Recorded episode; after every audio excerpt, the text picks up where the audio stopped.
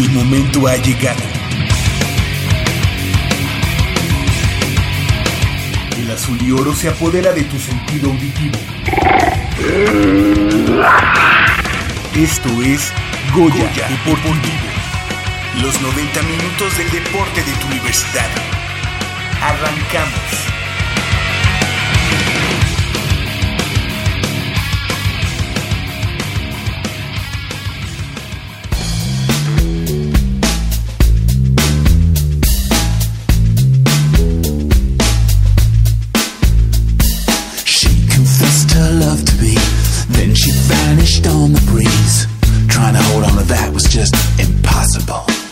Buenos días amigos de Goya Deportivo. Estaré con ustedes los próximos 90 minutos de este sábado 8 de julio del 2017, en el primero de los tres programas especiales donde recordaremos las mejores entrevistas realizadas el primer semestre del año.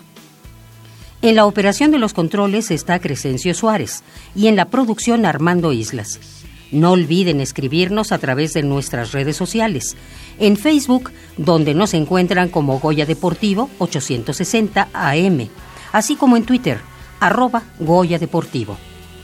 Y entrando en materia, la primera de las entrevistas que escucharemos a continuación es la que realizamos con Telma Escobedo, alumna de la Facultad de Química quien logró la medalla de oro con la selección mexicana femenil de hockey sobre hielo en el Campeonato Mundial División 2B, efectuado en Akureyri, Islandia, el pasado mes de marzo.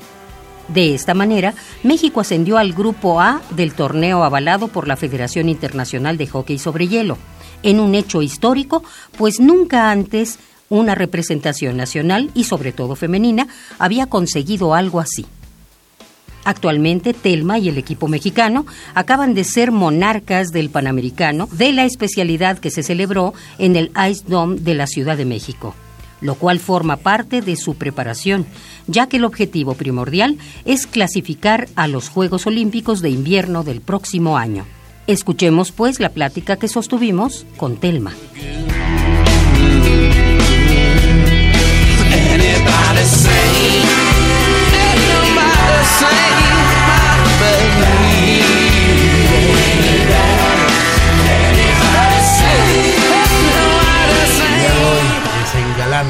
Eh, la cabina con la presencia de nuestra amiga eh, Telma Escobedo.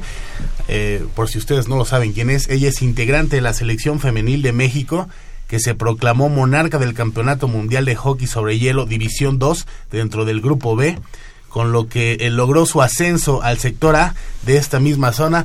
Este todo esto disputado allá allá en Islandia. Pero pues para qué para qué leemos, mejor que ella misma nos diga cómo estás, Telma. Muy bien, muchísimas gracias por la invitación. Sí, Telma Escobedo, que además de, ser campeón, de, oh, sí, de ser campeona y de ser integrante de esta selección, es estudiante Puma de, Exactamente, de la Facultad de, Química. ¿En qué carrera, Telma? QFB. Ah, ok, perfecto. Pues, ¿en qué semestre? En los últimos, ya es el último prácticamente. y mira, todavía se da tiempo de irse a... Me voy a Islandia. A, Islandia, para... ¿A dónde? a Akureyri. ¿Sí dije bien? Akureyri. Muy, bueno mi...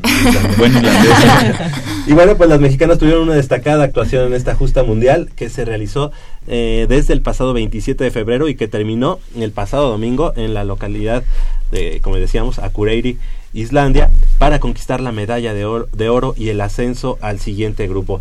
Telma, pues, eh, ¿qué nos puedes platicar? La verdad es que el hockey sobre hielo en México, poco difundido y bueno, mayormente en, en la rama femenil, sabemos incluso menos, pero qué orgullo, ¿no? Qué orgullo para, para México, para eh, tu familia, para toda la gente que sigue este deporte, eh, que pongan el, en alto el nombre de México. ¿Cómo fue esta competencia? Platícanos un poco de este ascenso histórico para, para el hockey sobre hielo femenil. Bueno, pues en esta división ya habíamos estado, habíamos ascendido hace dos años y pues desde hace dos años que no, no se conseguía el logro. Entonces habíamos estado entrenando muchísimo. De hecho, este, en noviembre del 2016 fuimos al preolímpico. Entonces yo creo que... ¿Fue cuando hablamos por teléfono? Ah, no. sí, creo que sí. ¿O no? Habíamos hablado. Sí, creo que sí. ¿Qué dice el Cierto, cierto. Ah, he hablado con muchos. ¿Y tú quién eres? no, no, no. Sí, sí, sí, claro, tienes Sí. razón. Pues justo fuimos al preolímpico, entonces ahí hubo como toda una preparación más exigente. Entonces, pues llegamos a este a este mundial pues con, o sea, sin sin saber que realmente habíamos subido muchísimo nuestro nivel. Y pues lo ganamos, o sea, al final todo el mundo me dice, "Ay, no, no te sorprendiste de de ganar." O sea, no fue no fue que, que no nos lo esperábamos, realmente sí queríamos ganar, pero pues sabíamos que no iba a ser fácil, ¿no? Claro. Entonces, pues es un deporte, se puede ganar, se puede perder siempre. Pero pues yo creo que al final nos preparamos, fue sí fue difícil, cada, cada equipo pues es un rival muy muy fuerte. Eh, los partidos estuvieron muy reñidos. eh, yo creo que la clave fue que cada una de cada uno de- del staff, cada una de nosotras dio lo mejor en cada partido. Este, pusimos mucho corazón y al final se dieron las cosas. ¿En qué- Telma, y ahorita que mencionas, eh, bueno, ma- más allá de, de la preparación que tuvieron para ese preolímpico que les ayudó a subir de nivel, ¿qué notaste diferente en esta ocasión con respecto a los dos años anteriores? Porque revisamos los, los, los resultados, le ganaron 3-1 a España, después le ganaron al local Islandia 4-2, después 1-0 a, a Nueva Zelanda, 6-0 a Rumania, después ahí perdieron contra Turquía, pero aún así eh, lograron quedarse con el primer lugar. ¿Qué cambió? Es decir, para, para superar a estos equipos de primer nivel, con otra cultura en cuanto a este deporte, ¿qué cambió? ¿Qué hicieron diferente? Pues como dices, aparte de la preparación, creo que lo disfrutamos muchísimo. O sea, íbamos íbamos conscientes a que iba a ser no iba a ser fácil y por eso mismo dijimos, pues vamos a disfrutarlo, a saber lo que a hacer lo que sabemos hacer y nada más, o sea, las cosas sí van dando. En ningún momento nos desesperamos en ningún partido, perdimos la cabeza como Eso. como en algunos partidos y yo creo que también eso fue la clave. ¿La preparación la consideras que fue más difícil? Los, los, los juegos previos a esta competición, ¿los consideras algunos más difíciles que la misma competición? Porque noto como que al, al decirme que en su preparación se sintieron eh, muy bien, que fueron fue difícil todos lo- estos juegos y que ya para la competición llegaron sabiendo que iba a ser difícil, pero que querían que lo podían lograr. ¿Consideras que la preparación pudo haber habido mayor complicación que en los mismos juegos? Sí, la preparación, o sea, Los en juegos los preliminares. juegos preliminares sí fueron mucho muchísimo. ¿Qué rivales eh, enfrentaron, por ejemplo? Por ejemplo, en el en el preolímpico enfrentamos a Kazajstán, em, Polonia y Gran Bretaña, que están en otras divisiones, o sea, hablando mundialmente están en divisiones arriba. Entonces sí fue mucho, o sea, sí fue más pesado, pero igual nos ayudó ir al preolímpico y también, aunque no pasamos de en la eliminatoria, tener un buen papel porque nos fue muy bien ante esos se foguearon rivales. de, de manera increíble, ¿no? Creo que el, el roce contra ese tipo de, de equipos como Gran Bretaña, como Kazajstán, digo, sin que uno sea este Experto. erudito, ¿verdad? En, en el hockey sobre hielo, uno se imagina que Gran Bretaña pues, debe de tener un, un equipo Muy bastante competitivo. bueno, ¿no? Sí. Sobre todo, ¿sabes de qué habla Javier? Que, que estos, estos juegos previos eh, los tomaron más que en serio. Claro. Porque muchas veces en otros deportes, eh, las pretemporadas o los, o los juegos preliminares muchas veces como que los toman como más para afinar detalles, Claro. sin importar el marcador y este tipo de cosas.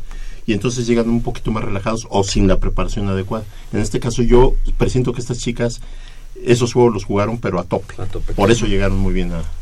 Oye, Te- Telma, eh, logran el ascenso al sector A. ¿Con qué rivales se van, a- con qué países se van a enfrentar ahora, eh, ahora en el sector A? Oye, ¿Es mucha la diferencia? Eh, ¿Cuáles son las potencias en este sector? Eh, pues sí es, sí es, no muy grande la diferencia, pero sí son rivales eh, De mayor. de mayor nivel. Eh, está justamente Gran Bretaña. Estados Ya Unidos, llegamos ¿no? a su división. Polonia, no, Estados Unidos está en, En el top. en el top, ajá, de hecho. Mm. Eh, Corea, eh, ahorita está Eslovenia, no sé, están diciendo que va a bajar de división, aún no se sabe. Y pues sí, sí son rivales. O sea, todavía hay una categoría más arriba de la, de la que ascendieron. O sea, ahorita ascendieron a la A. A la A Y hay otra dos. todavía más arriba. La A del Ah. grupo 2. La A del grupo 2. Ah, ok. Sí. Ok, ok. Y en el grupo 1 me imagino Rusia, Canadá, Estados Unidos, Suecia, Finlandia. Finlandia. Sí. Ya, ya. Que, que de todos modos, a, fi- a final de cuentas, eh, creo que en México se ha estado hablando eh, más cada vez del hockey sobre hielo, ¿no? Sí, claro. O sea, incluso por ahí pues vemos transmisiones de, de equipos mexicanos, este, como que ya está haciendo más ruido y eso es importante, esto- este tipo de resultados, ¿no? Sí, y al final, o sea, creo que uno de los objetivos, aparte de pues que ir a los Juegos Olímpicos, es que crezca en México, ¿no?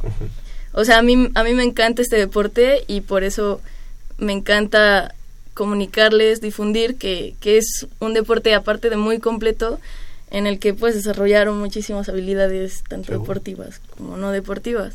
Entonces, que crezca en México y pues que crezca el femenil, que es Claro. a lo que nos dedicamos. Oye, y en tu caso, el hecho de ser estudiante, también pues eres, eres una puma también de, de hockey sobre hielo, aunque, aunque no haya como tal, o no sé si en este momento ya haya de nuevo equipo, pero no, no creo, en hockey sobre hielo, y menos femenil por parte de la universidad. ¿Qué, qué representa eso también de ser estudiante y ser eh, deportista con el jersey de México?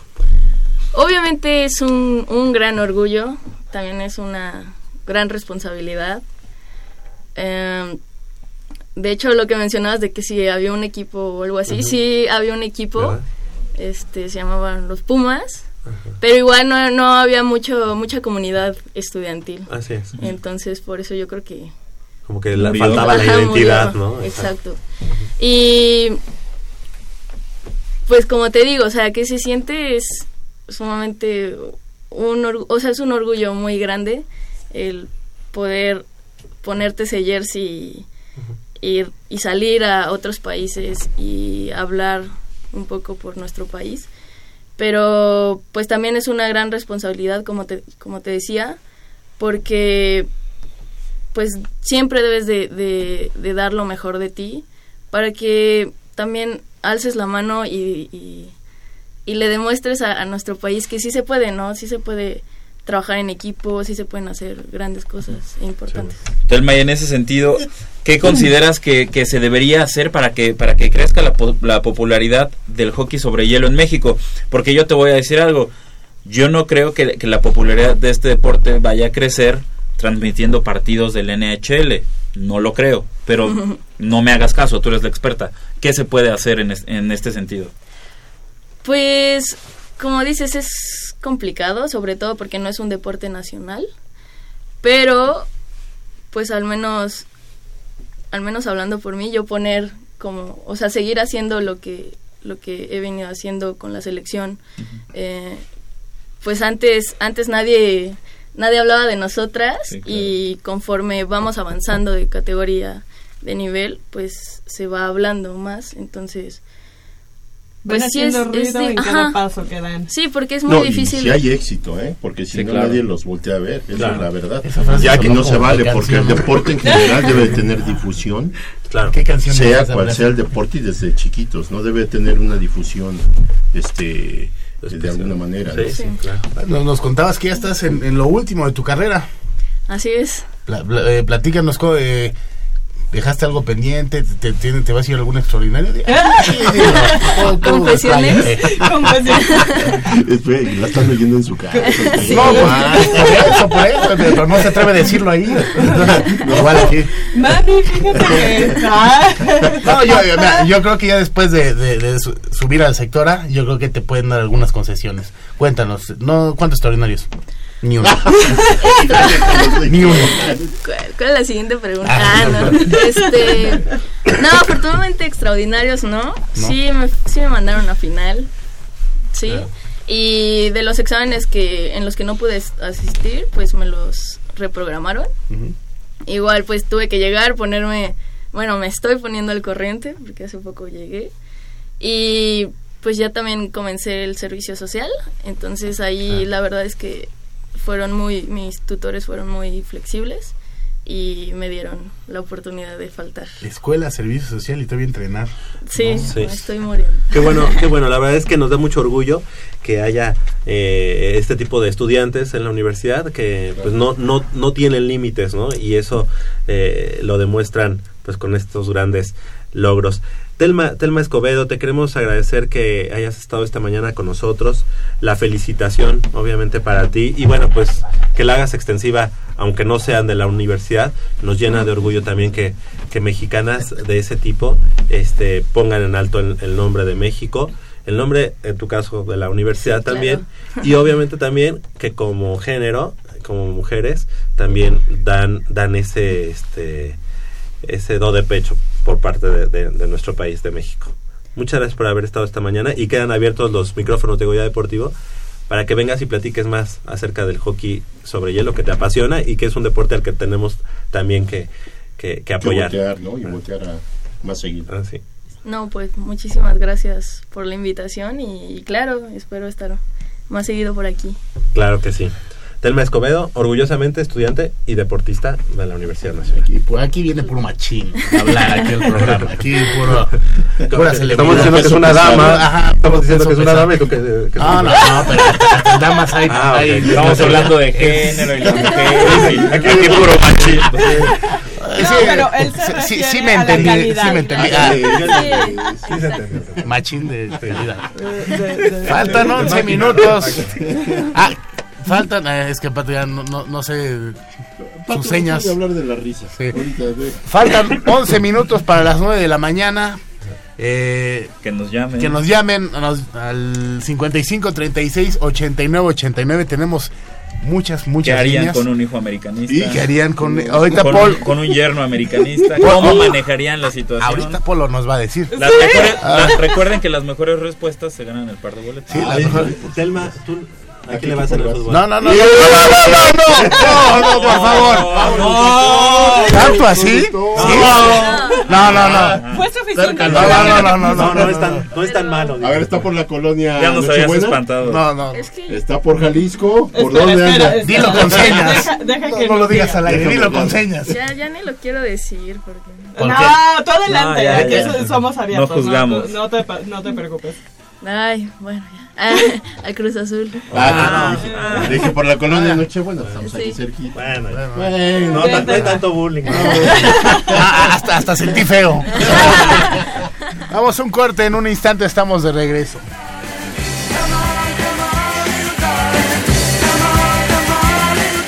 Venga, es por aquí. Con cuidado para no despertarla. Pero si ya son las 8. Shh. A las 3 arrancan, muchachos. Rífate, Pedrito. Con esta tiene que caer.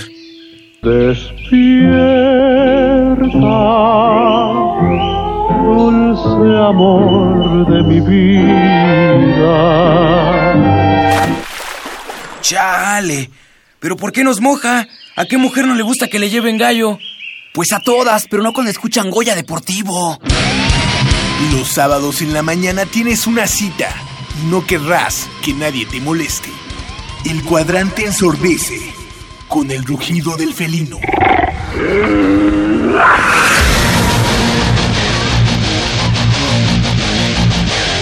El deporte también se practica con los oídos. Goya Deportivo. Escúchanos todos los sábados de 8 a 9.30 de la mañana por el 860 de AM. Goya Deportivo, la voz del deporte universitario.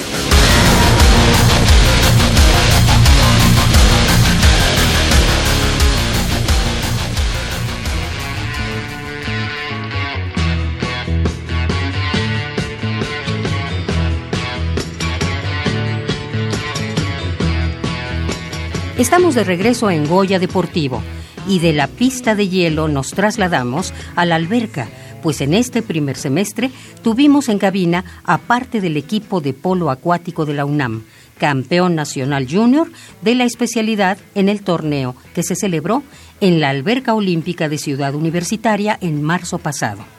De esta manera, la universidad volvió a ser monarca de un torneo avalado por la Federación Mexicana de Natación como local, luego de 15 años sin hacerlo.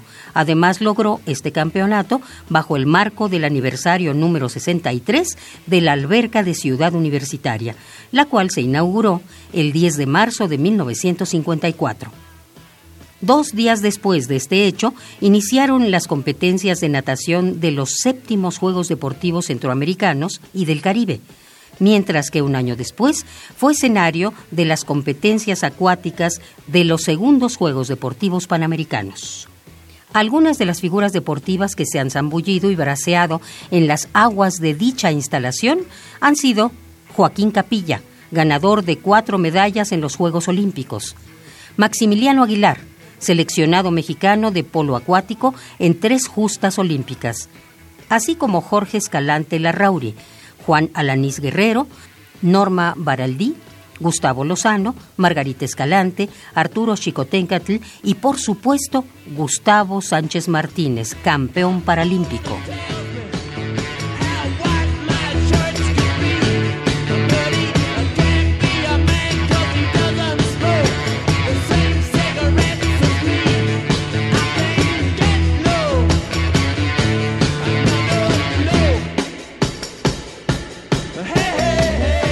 Y es que el equipo representativo varonil de la UNAM conquistó de manera invicta el Campeonato Nacional Junior de Polo Acuático. Todo esto para menores de 22 años. Hay que señalar que se realizó en la Alberca Olímpica de Ciudad Universitaria el pasado, del pasado 9 al 12 de marzo. Este torneo es avalado por la Federación Mexicana de Natación, en donde compitieron 15 selecciones, 9 de hombres y 6 de mujeres. De esta manera, la universidad vuelve a ser monarca de un torneo de federación como local luego de 15 años y el camino inició para los Pumas en la fase de grupos donde se compartió el sector con Sonora, Nuevo León, así como los equipos azul y blanco de la Alberca Olímpica Francisco Márquez.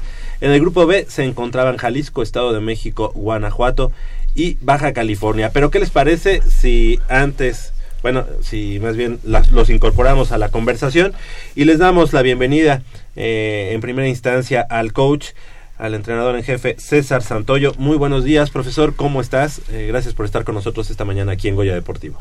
Bien, buenos días, gracias por la invitación. Felicidades, felicidades por este campeonato para la Universidad Nacional y están dos de los jugadores de los Pumas que, eh, bueno, tuvieron esa eh, ese logro para los colores azul y oro.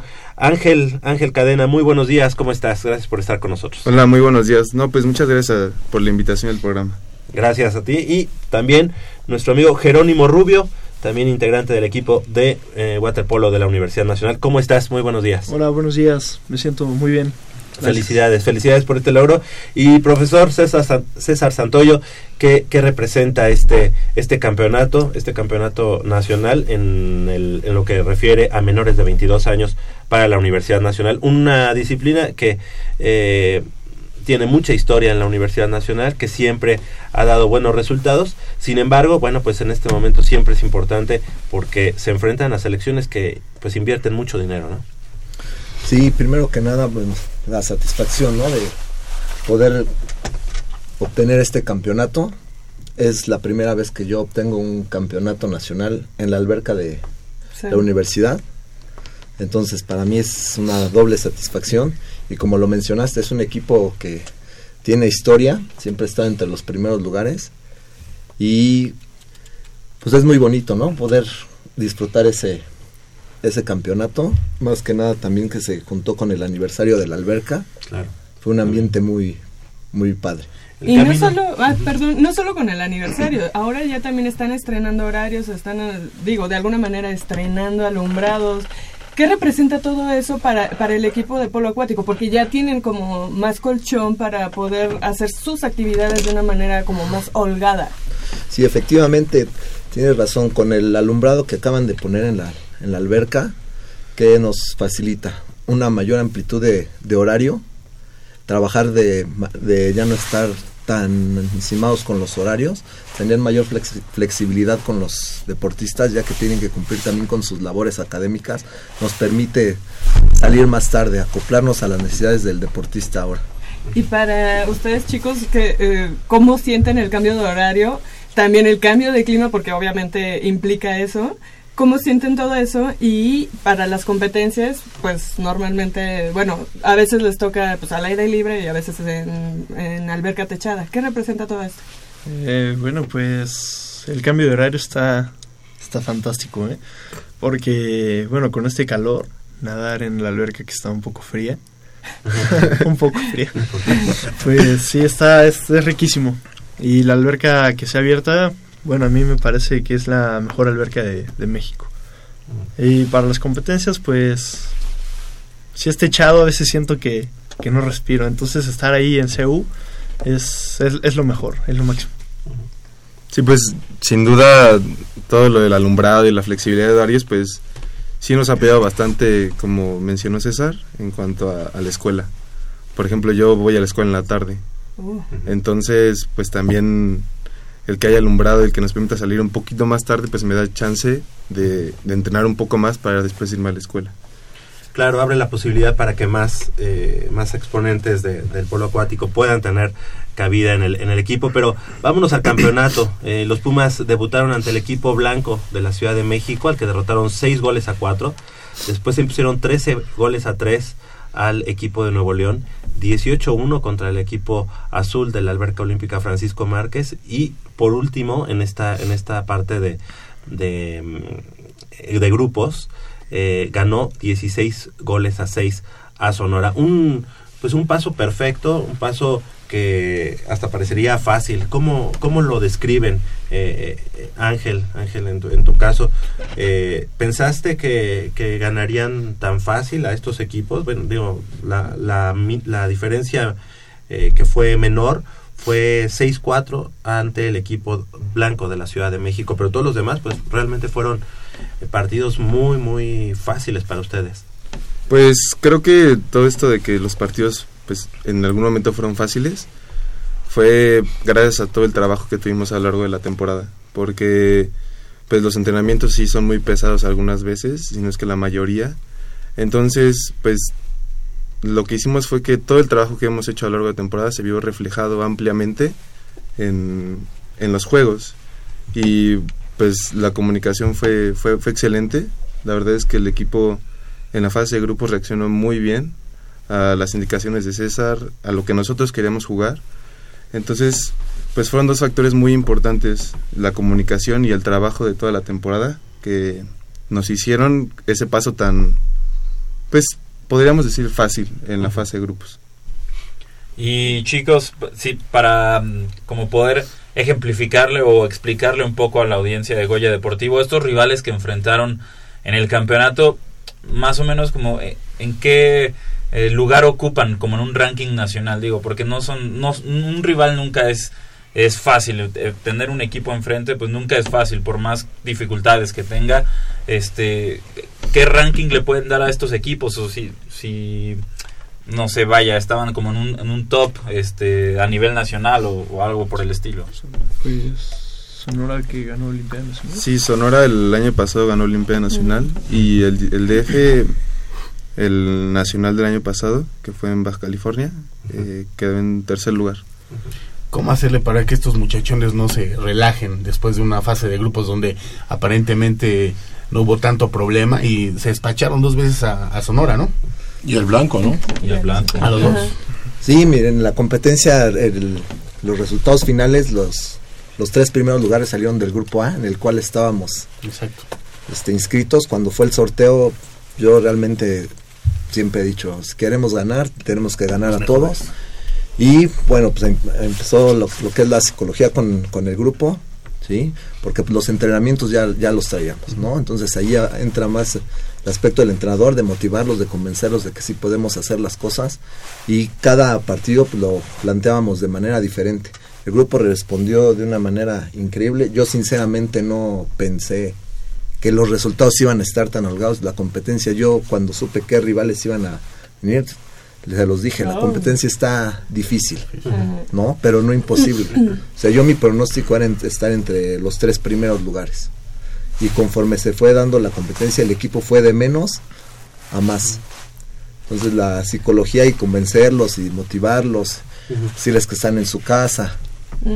eso Oye, como que fue un aspecto importante. La compatibilidad de horarios eh, eh, el hecho de ampliar, eh, el que ustedes puedan entrenar ya en un horario me- mejor eh, establecido y, digamos con mayor facilidad para los muchachos, quiero suponer que es parte de que ellos eh, en algún momento lleguen todavía mejor preparados y más convencidos de tu trabajo.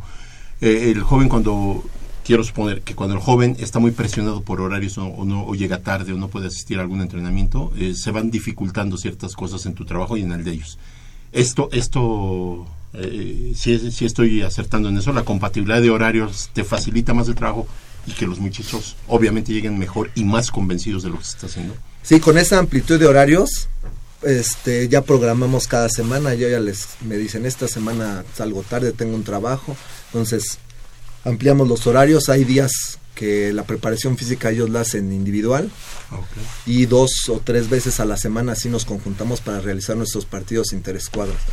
Hay momentos en el entrenamiento que no necesitan estar juntos. O sea, la natación, la preparación física, el gimnasio, lo pueden hacer este individual. Obviamente sí estoy yo al pendiente de lo que tienen que hacer. Claro. Y ya la- los, por decir, los jueves son los días que hacemos nuestros partidos interescuadras.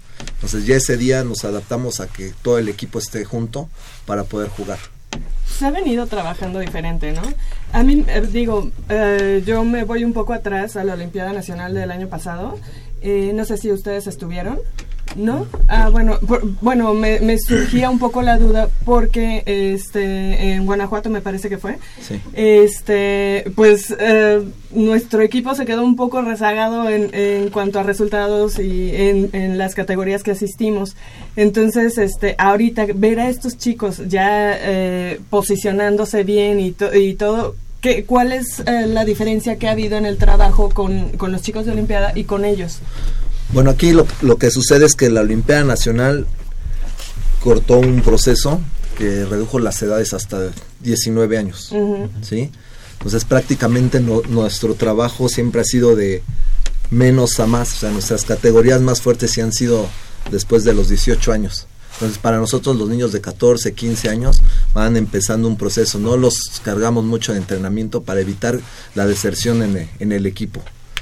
Entonces, precisamente por eso uno con la Olimpiada Nacional se dieron cuenta, pero ellos, a pesar de que no tuvieron la Olimpiada Nacional, se les siguió motivando, buscamos otro tipo de competencias para el cual se, se mantenga. Son jugadores que tienen en el equipo, Jerónimo tiene, empezó desde hace más de 10 años en el equipo. Oh, platícanos un poco, Jerónimo, cómo, cómo has sentido todo tu paso so- por el polo acuático hasta llegar a este punto que ya eres eh, campeón nacional. ¿Qué, qué, Además, ¿qué ha pasado con...? Algo con- importante, ambos son estudiantes de la universidad, para que también nos platiquen esa situación de que son estudiantes y deportistas de la universidad, que eso no no es lo fácil, mencionamos. No es fácil. ¿Qué estudias tú? Eh, yo estoy en ingeniería civil. Ok. En la facultad de ingeniería. Eh, ¿Cómo, cómo ah, ha, sido tu progreso en, el polo acuático? Digo, digo, ya ahorita eres campeón nacional, porque sí, como bien dice César, muchas veces los entrenadores, sobre todo en provincia, sí como explotan a muy temprana edad a, a todos sus jugadores. ¿Tú cómo has sentido tu, tu progresión en, en este deporte? Pues la verdad es que ha sido muy buena. Es, es algo que pues los entrenadores supieron manejar. Eh, nos divertíamos así como siendo niños. Pues a veces hay jóvenes con problemas de conducta y siento que el deporte es, es buenísimo para, para esto. Porque pues el niño se va a un ambiente de competencia donde se puede desenvolver de manera más cómoda y puede correr, puede gritar, puede hacer y deshacer, siempre siguiendo una disciplina, ¿no? Este y bueno, ahora llegar a 11 años después se siente se siente bien, aunque el waterpolo en México, bueno, pues no es potencia para en comparación con otros países, pero pues es, es grato saber que después de 11 años seguimos seguimos practicando deporte. ¿A qué edad empezaste, Jerónimo? A los yo creo que a los 12 años. Dos, 10 años en Canadá fuimos 2006 seis, ¿no? Sí. Sin embargo, tienen grandes ejemplos ahí mismo en, la- en el mismo equipo con Orlando Ortega, Ortega, Oliver Álvarez, ajá, o Max sea, Aguilar. ¿qué, qué, qué sienten ustedes de estar um, entrenando y, y teniendo roce con chicos que pues, ya han estado en selecciones nacionales eh, y que aspiran ustedes? Ángel. El, el- el que quiera contestar. no, pues yo en, la, en el equipo de Pumas pues, realmente soy nuevo. Es mi primera temporada con el equipo de Pumas. Ya había estado antes desde los 12 años creo, pero con la Ciudad de México. Entonces pues ya el, el cambiarme a Pumas pues sí, sí fue un gran cambio la verdad. Pero pues lo- los chavos y el entrenador me, pues, me recibieron de la mejor manera que yo podía esperar. Y en cuanto a, a estar jugando con, con Orlando, con Oliver, pues sí, es, es de gran ayuda, porque ya es gente con más experiencia y que tiene mucho que enseñarte. Yo el, semestre pasado, todas mis clases las tomé en la tarde, entonces pues logramos llegar a un acuerdo en que pues yo podía entrenar en la mañana y entrenaba con Orlando. Entonces me enseñó muchas cosas, eh, técnica, cómo saltar, bueno, entre otras cosas. Y pues creo que esa parte me ayudó mucho a- al crecimiento que he tenido desde que me cambié a Pumas. Claro. Oye, y algo algo que, que hay que destacar, tú también eres estudiante de la universidad, eh, ¿qué estudias? Yo, yo estoy en la, en la Facultad de Derecho. Facultad de Derecho. Perfecto. Bueno, pues aquí se pone de pie nuestro compañero y amigo Por favor. Leopoldo García, exactamente. Y sabemos que ahorita todavía tienen partido, este tuvieron este campeonato, pero ahora, ahora sí que la vida sigue y el show debe de continuar. ¿Qué, qué viene para el equipo de waterpolo en, en el caso de su, de su categoría? Bueno, ahorita, como dices, ya no hemos descansado. Tenemos la liga metropolitana. Termina en mayo. Ahorita vamos a la mitad. Va el equipo Unamoro en primer lugar. Yeah. mantenerlo. Venga. Tenemos el fin de semana un torneo en Jalisco que nos invitaron. Vienen dos equipos de Estados Unidos. Ah, es un cuadrangular. Tenemos los nacionales clasificatorios para Olimpiada Nacional en abril y mayo. Olimpiada Nacional y en el mes de junio tenemos el Campeonato Nacional de Primera Fuerza en la alberca de la UNAM, que ese es También de buena calidad. queremos ganarlo. Tenemos Ay, queremos la revancha con Jalisco que nos ganó en noviembre en Jalisco. Entonces queremos ganar en la alberca de la UNAM. ¿Cuánto Digo, quedaron? Jalisco es de los más fuertes, ¿no? Sí, realmente el, el equipo que llevamos ahí en la en Campeonato Nacional de Primera Fuerza es una categoría libre. Entonces el equipo de Jalisco tenía la mitad de la selección nacional que participó en Toronto. Sí, claro. Entonces, pero, Pero llegamos hasta la final, llegamos hasta la final, entonces ahorita queremos La revancha. la revancha ahora en nuestra alberca, que sí podemos ganar. Profesor, y con ese campeonato de, de nacional de primera fuerza, ¿cuál es el proceso que van a seguir eh, chicos como Jerónimo, como Ángel, que ganaron este campeonato nacional sub-22? Eh, ¿qué, ¿Qué sigue en el proceso y si es que algunos de esos jugadores podrían estar disputando ese campeonato nacional? Bueno, ahorita el- lo que yo quiero este, hablar con la Federación Mexicana de Natación, pues los resultados están, el equipo de la UNAM lleva dos finales en las categorías más importantes del waterpolo. Entonces, de este, estos jugadores para mí deben ser la base de la selección nacional en el próximo ciclo olímpico. Digo, los resultados están, Claro. ¿no? Primera fuerza, segundo lugar, este campeonato junior, primer lugar. Ningún equipo en esas dos competencias llegó a las dos finales. Debe ser la base de, de la selección nacional. No digo que todos los jugadores del equipo, pero pues sí hay Son calidad para augurios. estar. El, si- el siguiente ciclo olímpico te refieres eh, a seis años, o sea, Ah. ahorita ya vienen los próximos juegos. De aquí a Tokio No, 2020. Ah, de aquí a Tokio. 20, así, al 20. En julio ya hay una competencia para clasificar a los centroamericanos de Barranquilla. Yo espero que en la primera lista de la selección, la convocatoria, pues esté varias gente de, de la universidad. Oye, César, ¿y qué pasó con las mujeres? Porque de repente vemos aquí que quedaron en sexto lugar. Eh, de repente han sido un equipo muy fuerte, el de la UNAM, pero ahorita se quedaron un poquito rezagadas. Bueno, sí, este, el equipo desde a partir del 2014 se formó un equipo nuevo. Las jugadoras experimentadas que ganaron en el 2012, pues bueno, concluyeron su ciclo, ya se dedicaron, entonces empezamos a trabajar con ese con ese grupo y bueno, al final sí es un sexto lugar, pero las distancias ya se, se han ido acortando. Antes las niñas perdían por más de 10 goles, ya van perdiendo por dos o tres goles, hay que esperarnos, no hay que Sí, es ya un proceso esperemos de que- años, entendemos. que crezcan. Digo, yo al final cuando entrenaba a las niñas, pues sí tenía muy pocas jugadoras. Ahorita yo veo el equipo femenil son cerca de 20 niñas, entonces sí hay material para para trabajar y para que vayan dar- creciendo, sí. Mm. Queremos eh, felicitarlos y agradecerles que hayan estado esta mañana con nosotros. Obviamente, pues, eh, seguir, seguir la, la huella de los Pumas de, waterpolo en todas las categorías. Y además estamos eh, muy contentos porque eh, vienen nuevas generaciones atrás, viene, se, se ve el trabajo de los semilleros y obviamente eso hace que, que el waterpolo de la universidad no se hable solamente en una época, sino que se siga hablando al pasar de, de- los años y, y del tiempo y qué mejor que además sean estudiantes deportistas de la universidad como es el caso de Ángel y de Jerónimo.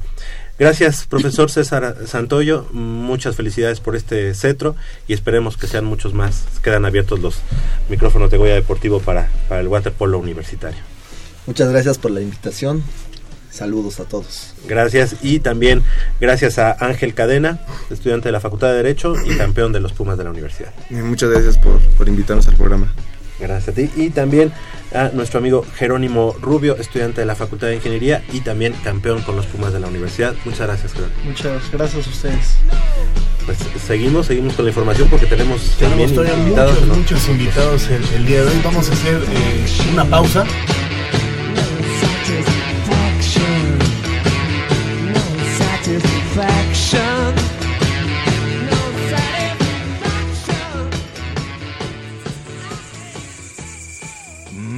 Está buenísima. Papá, ¿qué estás viendo? No, no, no, no, no es nada. Estoy viendo mi Facebook, mi amor. Pero ese no es tu face. Sí, ya sé, pero por favor no le vayas a decir a tu mamá. ¿Qué es lo que no me tiene que decir, eh? ¿Eh? ¿Otra vez? P- perdóname, por más que intento no puedo dejar de verla. La pasión por el deporte también causa adicción. www.deportes.unam.mx Noticias, videos, convocatorias, medicina del deporte y mucho más. www.deportes.unam.mx El deporte de la UNAM también está en la web. Goya Deportivo, la voz del deporte universitario.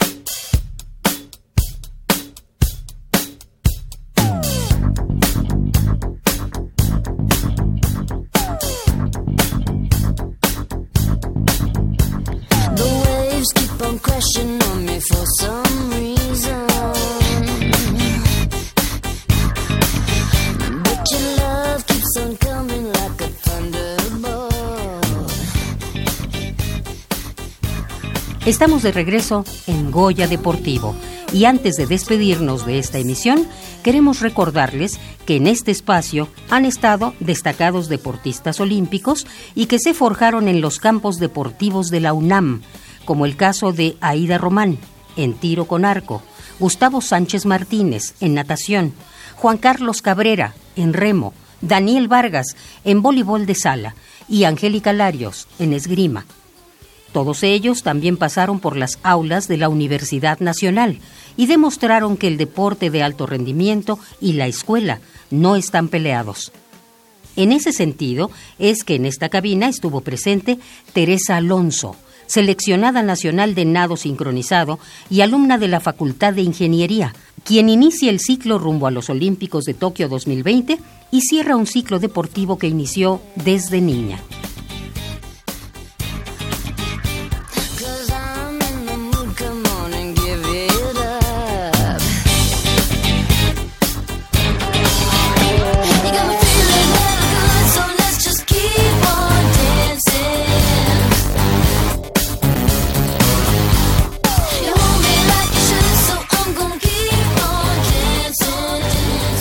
Bueno, pues en esta mañana eh, tenemos eh, pues el gusto, el gusto de presentar eh, a nuestra amiga Teresa Alonso García, ella alumna de la Facultad de Ingeniería, quien se encuentra en plena preparación en el Centro Nacional de Desarrollo de Talentos Deportivos y Alto Rendimiento, el CENAR, para afrontar en la disciplina de nado sincronizado el Campeonato Mundial de Natación que se llevará a cabo en Budapest, Hungría, el próximo mes de julio. Este evento es el más importante del año en curso para las seleccionadas nacionales de esta disciplina deportiva y marcará el inicio de su ciclo olímpico con miras a Tokio 2020, una justa a la cual eh, buscan eh, calificarse en equipo y no solo en dueto, como lo hicieron eh, pues en, en la justa anterior de Río de Janeiro 2016 las seleccionadas nacionales. Le damos la bienvenida a Teresa Alonso García, como ya decíamos, alumna de la Facultad de Ingeniería. Muy buenos días, Tere. Gracias Hola, por estar con nosotros. Ya habías venido, ¿verdad? Sí, una vez. Muy bien. Ella tenía la oportunidad de irse a vacacio- de vacaciones, pero eligió mejor quedarse a Goya Deportivo. Quedarse a entrenar. A entrenar, bueno. Y ya Goya Deportivo después. ¿No tuviste vacaciones, Tere? Este, nos dieron nada más viernes, sábado y domingo. Ah, ok. Bueno, aprovechaste un día para venir a Sí. desmañanarte y platicar con nosotros un poco. ¿De qué carrera eres, Tere? De Ingeniería Eléctrica Electrónica. Perfecto. ¿Y en qué semestre te encuentras? En tercer semestre. Tercer semestre. Bueno, pues antes que nada, eh, platícanos un poco eh, cómo se encuentra actualmente la selección nacional de, de nado sincronizada, eh, sincronizado de cara a este mundial de natación que se va a llevar a cabo en Budapest, Hungría. Pues ahorita nos estamos, ya tenemos las rutinas, tenemos el equipo técnico, el equipo libre y el, bueno, también voy a participar como solo libre y es un como nuevo paso para mí. Y en puerta tenemos eh, el abierto de Japón y de hecho nos vamos la próxima semana. No, la falta una semana. O sea, primero se van a Japón y eso ya, bueno, será parte de la preparación hacia Budapest. Ajá. Digamos que Budapest eh, es como un filtro para llegar a, a, este, a los próximos Juegos Olímpicos. Sí, pero todavía falta Todavía como todo un ciclo olímpico. Ajá. Ok. Y bueno, eh, ¿cuáles serían las expectativas que tienes eh, para, para este abierto en Japón? Pues eh, el objetivo en Japón es foguearnos porque la- tenemos una rutina nueva y pues el solo también es nuevo, entonces es foguearse y ver cómo nos va con los jueces, a ver igual qué consejos nos pueden dar para el Mundial en Budapest. Perfecto. ¿Y cuántos, o sea, ahorita escuchábamos que era, eh, vas también como sola, sola, en pareja y equipo o... No, solamente voy por equipo y en solo. Ok, y ese en solo eh, es una modalidad nueva que se va a abrir también para Juegos Olímpicos o no? No, en Juegos Olímpicos solamente existe equipo y dueto. Ok. ¿Y cómo te sientes este, eh, en estas rutinas nuevas? ¿Son chicas igual, jóvenes como tú, o ya tienen más experiencia? ¿Cómo, cómo? No, la mayoría del, del equipo que está ahorita es nuevo. Bueno, Bueno, nuevo, pero viene con, un, con Ajá, una con experiencia una tremenda. experiencia, ¿no? ándale. Y de hecho hay una niña que tiene, por ejemplo, 16 años y está en el equipo de primera fuerza allá. Y pues estamos como, queremos avanzar bien con este equipo porque es el equipo que va a representarnos, en, por ejemplo, en, Juegos Centroamericanos, en Juegos Panamericanos, para luego llegar a, a Juegos Olímpicos otra vez. Eh, Teresa, ahorita mencionas, es el equipo de primera fuerza de, nado sincronizado, ¿no? Es la selección mexicana de nado sincronizado, el, el nivel más alto del deporte que existe en nuestro país, estás tú en ese equipo. ¿Cómo le haces para mantenerte en el equipo y, y y tener asegurado tu lugar de aquí a 2020? Porque en cualquier momento podrías tener una, baja en tu rendimiento y sabes qué, Teresa, muchas gracias y la que sigue, ¿no? ¿Cómo te mantienes motivada y concentrada para en tres años, tres años y medio, estar en el más alto nivel y no perderte así ni siquiera tantito, o sea, mantenerte concentrada siempre y en, y en un rendimiento deportivo fenomenal.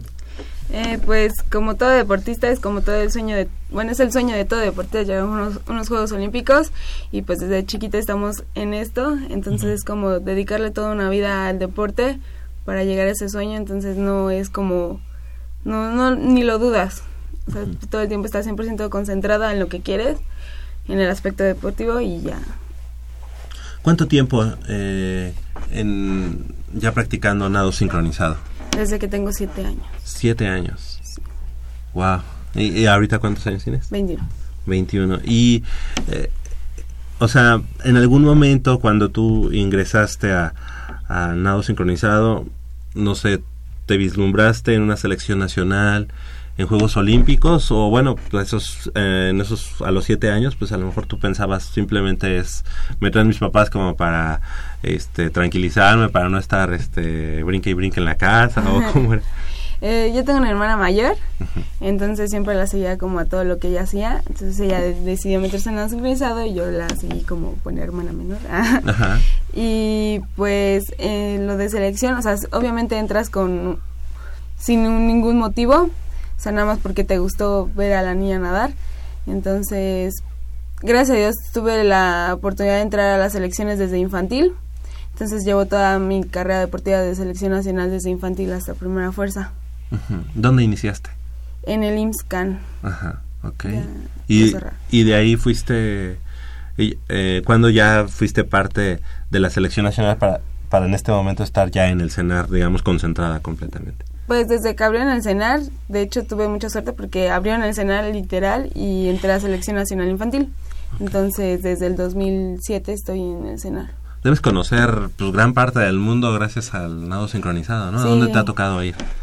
Eh, pues eh, a Estados Unidos, a Canadá, a Venezuela, El Salvador, Perú, Colombia, este, Puerto Rico, Grecia, Finlandia y Rusia.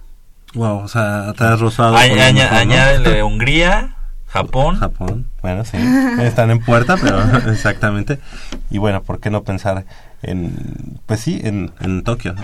Oye, e- este este este torneo en el que el que van al ¿cómo le cómo le llamas? ¿A- ¿Abierto? Internacional. El- el- este abierto internacional de Japón será eh, no no será donde se va a competir en Tokio 2020. Ah, Ah, no, no creo. No, No, ¿verdad? Es- no creo. Pero en este en este en este en este abierto internacional vas nada más en equipo y en solo, Ajá. ¿no? Pero al Campeonato Mundial de Budapest vas en- compites en cuatro modalidades. Ajá. ¿Por, Es- por qué a este nada más vas en dos? No, es que es equipo técnico y equipo Ajá. libre. Son dos rutinas diferentes. El solo libre y el combo, que todavía no está como puesto. Todavía no hemos terminado de poner. Entonces esas son las cuatro pruebas. Y el Campeonato Mundial en Budapest es en julio. Sí. ¿Será tu primer campeonato mundial A De- primera fuerza, no. de, de primera fuerza? No. No. ¿Cuál- ¿En cuál competiste? En... En el de Kazán, Rusia, Ah, claro. 2015. Y, por ejemplo, tú que practicas nado sincronizado desde niña, por ejemplo, ahora, ahora que fuiste, que fuiste a Kazán y que vas a estar en, en este campeonato mundial de, de Budapest, ¿qué, ¿qué te siente, qué se siente, o sea, qué sentiste cuando estuviste al lado de, de, eh, no sé... La crema y nata. Ajá, na- nadadores, los mejores nadadores del mundo, este, ya, ya se han dado sincronizado las pruebas eh, de, de velocidad, de resistencia de natación, de, es, esas personas que tú admirabas, que llevas admirando toda tu vida, ¿qué se sientes ya poder competir al lado de ellas y, y poderse, poderlas llamar rivales? ¿no? Eh, pues no sé, in- inimaginable. No, o sea, como que no te la crees estar ahí. Obviamente, pues sacas provecho de todo. O sea, si ahora que los tienes al lado, pues agarrar lo- todo lo que puedas aprender de ellos, porque pues aún así siguen siendo el máximo. En, en nado sincronizado, por ejemplo, ¿cuáles son las, las, las nadadoras que admiras? A Natalie Shenko, pero ya se acaba de retirar, acaba de Ajá. anunciar su retiro. Y pues bueno, Nuria, pero a Nuria la, la veo todos Sí, los claro. días. En ese, en ese equipo en el que ahorita ya estás, eh, o que van a ir a, a estos campeonatos, ¿está Nuria? Sí. Ok. Y, ah, ok, pero eh, ellas dos, digamos que son, pues, ahora sí, eh, que el ala, digamos, de mucha experiencia, ¿no? Eh, no sé si dé para, para que ellas estén en los próximos Juegos Olímpicos. Ojalá. es el sea. objetivo, ¿no? Que estén en- Pero en ustedes que ya vienen así como que en la parte, o sea, atrás, como empujando, pues seguramente también hay muchísimas chicas que ya se están preparando o que ya este, tienen listo poder tomar esa estafeta, ¿no? Sí, claro, o sea, todos nos estamos preparando para ese momento. Pero ellas no compiten en equipo, nada más en dueto. No, sí, también. También en el equipo. Y en el como también. Entonces, el equipo, ¿quién lo integra? Nuria Do- Diosdado, Karen. Chach. Somos 12. Ah, no sé. Ah, bueno. Ah. Claro. Éramos, y de hecho, se juntó una preselección, éramos 16. Luego hubo uno como un- una coladera y se sacaron cuatro. Ok. Y- Tremendo, ¿no? Sí, por ejemplo, Teresa, tienes 21 años. Menciona ahorita Javier, ¿no? Nuria Dos- Diosdado y Karen Machach, pues todavía son referentes, Claro. pero están como en la última pa- etapa de su carrera. Digo, para nadie es un secreto eso, ¿no? Ah, no sé. Eh, Sí, ella no se quiere meter- por, No, sea, ejemplo, sería complicado verlas en, en 2024, por ejemplo. Ah, no, sí. Ah, Ah, hay, hay, hay- eso es a lo que voy. Tú tienes 21 años. Ah, sí. 2024 es todavía una ventana real en la que podrías competir. Ah, claro. De- después de, después de, por ejemplo, después de Tokio, ¿te, te ves todavía en el deporte? Ah, tampoco sé. ¿No sabes? no. Porque Es- además tú estás haciendo es- tu ajá, licencia. Sí, claro.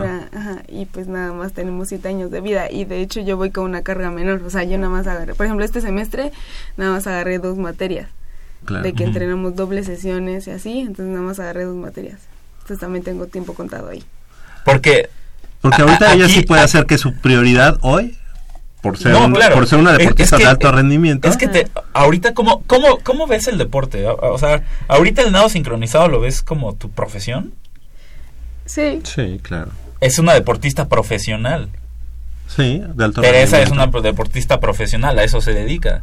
Sí, Eh, claro. Integra una selección de primera fuerza que va a competir en un campeonato mundial. No, y además el objetivo que seguramente tiene Teresa es llegar a los Juegos Olímpicos. Y a partir de ese momento, bueno, como que llegas a la cúspide, ¿no? A, a lo, a lo máximo Ajá. y de pronto, bueno, pues ya voltear a tu carrera académica, ¿no? Académica. Y, y esas dos materias, aunque sean dos, y uno de, ah, pues es muy poquito, pero se te ha de complicar, ¿no? Inclu- incluso con dos materias, ¿no? Eh, sí, de hecho nada más voy dos días, que es el lunes y el miércoles, pero Ajá. porque mar- martes y jueves entrenamos doble sesión.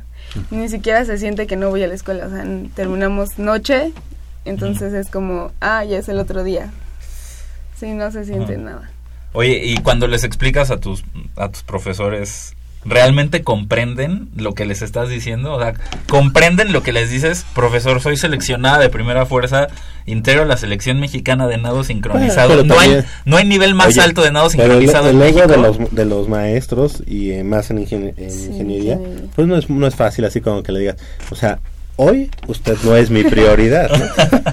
Sí, no, algunos sí te entienden y hay mu- muchos profesores que sí me han ayudado, pero hay otros que no. Ajá, de plano. Oye, ¿y cómo es, cómo es la vida de un atleta que está en el CENAR? Ah, pues los que son menores de edad, literal, no pueden salir. Ah, Entonces ahí tienen su vida, ahí comen, ahí duermen, ahí estudian. Que tú pasaste por eso.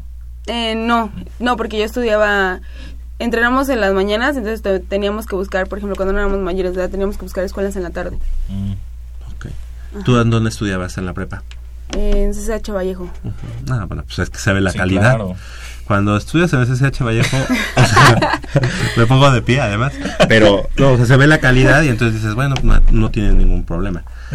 Malo es que fueras, a- no, no es cierto, no, no. pero, eh, y bueno, en ese, en ese sentido, eh, o sea, hoy, hoy en día tú puedes salirte a la hora que quieres, regresar. No, eh, tienes, a, a- a más tardar puedes salir a las ocho y media de la noche. Si llegas tarde, o sea, si llegas como, no sé, a las 10, Tienes ya te avisar. anotan. Ajá, no te anotan. Así como reporte. Más o menos. Si tienes permiso, obviamente no te dan reporte, pero si no, sí te dan reporte. Y nadie, o sea, li- la seguridad ahí es muy, como muy estricta, entonces nadie literal sale si eres menor de edad. Y a- ahí vives ahorita, Sí. en el CENAR. ¿Cuán- ¿Cuánto tiempo llevas, digamos que concentrada en el CENAR? Como cuatro años, cinco. Viviendo ahí, cinco. Continuos. ¿De verdad? Wow. O sea, digamos, al 2020 te quedan, te faltan tres años viviendo ahí. ¿Y tus papás? Los veo los fines de semana. Gracias a Dios soy de aquí, entonces los veo los fines de semana. A mi mamá casi la veo, bueno, me lleva a la escuela y me trae, entonces a mi mamá sí la veo. La vez más seguido. Pero pues sí, los que no son de, o sea, las que somos de, pro- las que son de provincia no ven a su familia. Pues sí, es una, es una vida entregada a, Sí, a completamente. eso, ¿no? Al- a los resultados deportivos y a- al desempeño deportivo. ¿Te, te- estás, ¿Estás satisfecha con lo que has logrado al momento? Sí, 100%. Perfecto, no, no cambiarías. la- No, lo que he vivido no. Porque obviamente, pues digo, a tus 21 años hay muchas compañeras tuyas que estuvieron en SSH Vallejo, me pongo de pie. Compa- ¿Compañeras de Teresa en, en ingeniería? No. No lo creo. ¿Cuántos puede haber? Bueno, pues, o las tres, ¿Cuántas las, oye, cuántas las otras, en las otras tres, una. Una vez. no, pues, cinco, pues. En bueno, las otras tres de su generación, seguramente, pues van al, al, al ese de la paso de la salmonela o este, Pasé de la salmonelosis. ajá, o los viernes y sábados pues están en Oye, el tus, antro. tus amigos ingenieros, ¿qué, ¿cómo te tratan? ¿No te quieren sonsacar cada viernes? Así, Teresa, vámonos por las chelas. No, son muy, o sea, sí siento que respetan mucho a la mujer ahí. ¿En serio? No. Pues, sí. Oye, si no, no, No, oye, no ha sí, pasado por el anexo de ingeniería, entonces. Todavía no, No, llega. pues ahí No, ay, clases. sí, tomo. Ah, sí. Ahí tomas sus clases. Pero no, no han hecho, o sea, Oye, sí me han contado que son así muy, pero no, no. que han hecho chiflan y eso, ¿no? Sí. Oye, pero lo que pasa es que llega a las 6 de la mañana y pues No hay hora no hay nadie. nadie. Exactamente. Oye, y bueno, ¿qué, qué esa, esa ambivalencia de ser em, deportista de alto, de alto rendimiento y haber elegido una carrera pues eh, demandante como es eh, tu- el caso de tu ingeniería este no era no es ponerte así como más piedritas en el camino tú estabas decidida a esa a esa carrera estás contenta con lo que Sí, de hecho sí está como medio complicado, pero sí estoy satisfecho con mi decisión. O sea, sí está más difícil, pero nada es imposible. Siempre me lo he dicho. claro ¿No pensaste en una carrera así como más fácil, como ciencias Bueno, de la oye, comunicación? ni- no. No ninguna ninguna es fácil no pero no sé ves No, para nada, no, no, no. claro no No, la mayoría de los deportistas estudian en, por ejemplo, tienen beca en la náhuac o estudian en la línea, en línea, perdón, y llevan carreras como administración de empresas. Generalmente es administración de empresas. Ok, y, o sea, están eh, ahí, tienen la carrera en línea, entonces no, no, no salen o van a alguna asesoría o algo así. Los que están en línea no, Ajá, pero por ejemplo hay muchos en la náhuac. Ajá, como que les da esa facilidad, ¿no? De, de tenerlas becadas, y, y son becados. Becadas, ajá. Oye, y me imagino, Teresa, que tú también tuviste esa posibilidad de, de estar becada en una universidad priva- privada, pero ¿por qué decidiste permanecer en la, en la UNAM? Pues por el nivel. O sea, s- y aparte, pues en la náhuac no había como... No tienes esa opción de carreras. O sea, si vas en la tarde y, bueno, obviamente nosotros no podemos más que en la tarde. Solamente es como administración de empresas, mercadotecnia y áreas así. Entonces, pues yo no estaba satisfecha con eso. Y eh, esta beca, ¿quién te la ofrece? ¿Te la ofrece el... Conade. CONADE? Ajá. O ¿Y sea, en- y en qué con una univer- de paga. Ajá. Bueno, en teoría, yo creo Por que han lo de que- tener ahí Ajá. Acuerdos. por lo que sé es Conade. Pero no estoy ¿Y en qué 100% universidades te, te ofrecen? ¿Nada más la náhuac? Es de las que sé la náhuac, ajá. Sin las demás no, no, no tengo idea. Seguramente sí te dan, pero no sabría decirles. Oye, y por ejemplo, eh, digamos, entonces tu carrera, si es normalmente de 5 años, Va a ser de siete. va a ser de 7. Sí. Pero está bien, o sea, no... Sí, pero vas a tener, o sea, imagínate la experiencia de haber ido a unos Juegos Olímpicos. Digo, No, esperamos, claro, digo, no, que digo, sí. no, no, no, no creo que debas sentirte mal por terminar tu carrera en siete años o más. No, o a mí incluso no. el doble, o sea... Es que luego se siente feo, no sé, como no ir a, Ah. la, a la par con los demás, como no. No, porque vas conociendo más Pero conoces más gente, y, conoces, más- y es lo bueno, conoces más gente, ¿no? No, pues es que, de hecho, es lo que me doy mucha cuenta, bueno, me doy muy, mu- mucha cuenta que no conozco a casi nadie. Como nomás llego a estudiar y aparte no llego en la mañana, llego en la noche. Estudio de 5 a 9. Ujú. Entonces, Lunes y miércoles. Llego, ajá, Me dijiste que vas en me qué semestre? En tercero. Tercero. Y ha sido pesado, ¿no? Los primeros dos. Sí, de hecho me atrasé uno por igual por los entrenamientos y la carga. Bueno, pues la verdad es que te, te queremos primero felicitar, bueno, agradecer que, que hayas estado con nosotros esta mañana y felicitar por todo eso. Eh, Perdona que, y perdonen nuestro, nuestros amigos del auditorio, que nuestras preguntas fueron así como muy de chile, de mole y de manteca, porque, porque cuando tenemos a un deportista que, que está en el cenar, que está a esas alturas del alto rendimiento, pues este se nos hace complicado que además tenga una carrera universitaria, ¿no? Entonces, Claro. sí es, es algo de, de tomar en cuenta, de digno de admiración. Y bueno, pues queremos agradecerte que hayas estado esta mañana, que te vaya muy bien, primero en el abierto de Japón, después que te vaya muy bien en Budapest, para que después nos vengas a platicar qué sigue, porque bueno, son muchos pasos antes de llegar a, a Tokio 2020 y sabemos que vas a estar. Y además vamos a tener la- el, el orgullo de haber este, de haberla entrevistado desde hace mucho tiempo. Ya después ya Televisa y todos los van- la van a querer entrevistar, pero nosotros fuimos los primeros. Y, y cuando ya consigas el pase a, a Juegos Olímpicos, acá te esperamos, aquí Claro. en tu casa en Goya Deportivo para que nos cuentes de todo, de todo el ciclo olímpico, cómo fue, este, altibajos, cuál Y además para el eso. 2020, cuando nos venga a platicar, pues ya va a ir en séptimo semestre, octavo semestre. Va a estar muy bien. Esperemos. ¿Qué- ¿Qué sería? ¿El boleto ya lo tendrías en qué? ¿2018 o 2019? 2019. 19. Sería así como el último filtro, ¿no? Sí. Perfecto. Pues eh, Teresa Alonso García, alumna de la Facultad de Ingeniería y bueno, pues seleccionada nacional en nado sincronizada. Mucho, mucho éxito y aquí te esperamos próximamente. gracias. Sí, gracias, gracias Tere.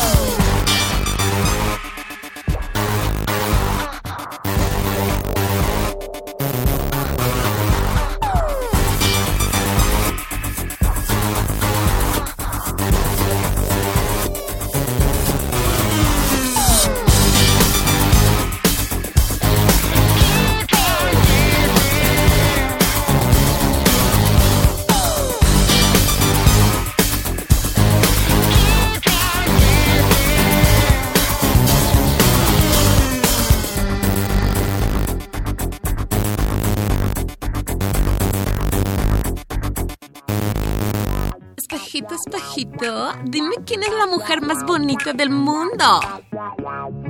Espejito, espejito, ¿quién es la mujer más bonita del mundo? ¿En serio, en serio? ¿Qué? O sea, ¿qué te pasa? Pues es que hace varios kilos que no me lo preguntabas. O sea, cero verdad, ¿eh? Mugroso espejo, ahorita vas a... Lucías, pesada.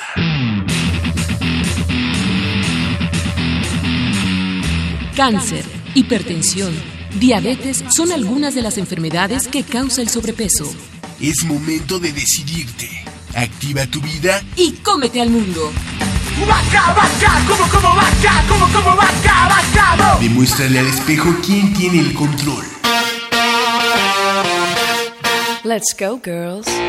Imagina lo que puedes hacer con unos kilos menos. Activa tu vida Y cómete al mundo. Goya Deportivo.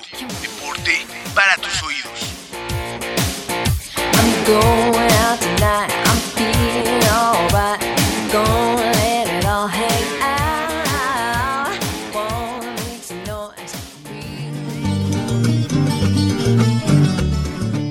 1927. La literatura celebra el nacimiento de uno de los escritores más grandes de todos los tiempos. La historia comenzaba a escribirse a través de las letras mágicas de Gabriel García Márquez. Los 100 años de Macondo sueñan, sueñan en el aire. Ese mismo año se colocaba el casco, el deporte más representativo de nuestra máxima casa de estudios. A lo largo de nueve décadas, cientos de guerreros han portado con orgullo el jersey que nos representa.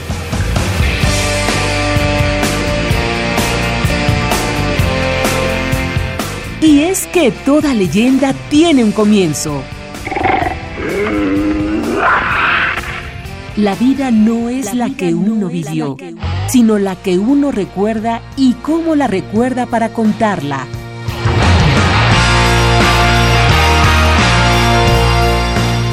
...2017... ...90 años del fútbol americano en la UNAM. Goya Deportivo... ...la voz del deporte universitario.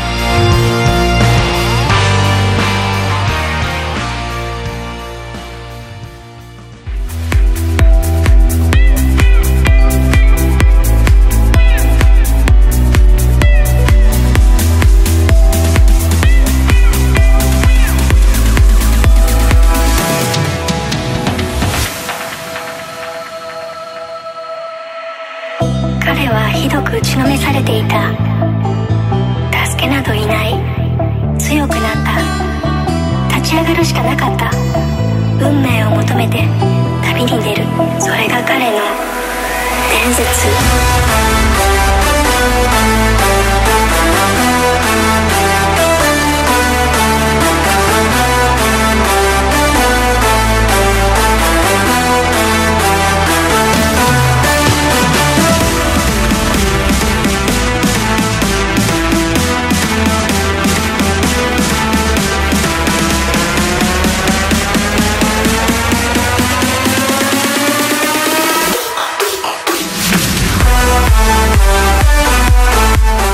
Lamentablemente el tiempo de hoy se nos ha terminado y no nos queda más que agradecer a todos ustedes por habernos acompañado a este recuento de las mejores entrevistas del primer semestre y los esperamos el próximo sábado en el segundo programa especial de Goya Deportivo. En la operación de los controles estuvo Crescencio Suárez. En la producción Armando Islas. Me despido de ustedes recordándoles que Goya Deportivo es una coproducción de Radio UNAM y la Dirección General del Deporte Universitario de nuestra máxima casa de estudios.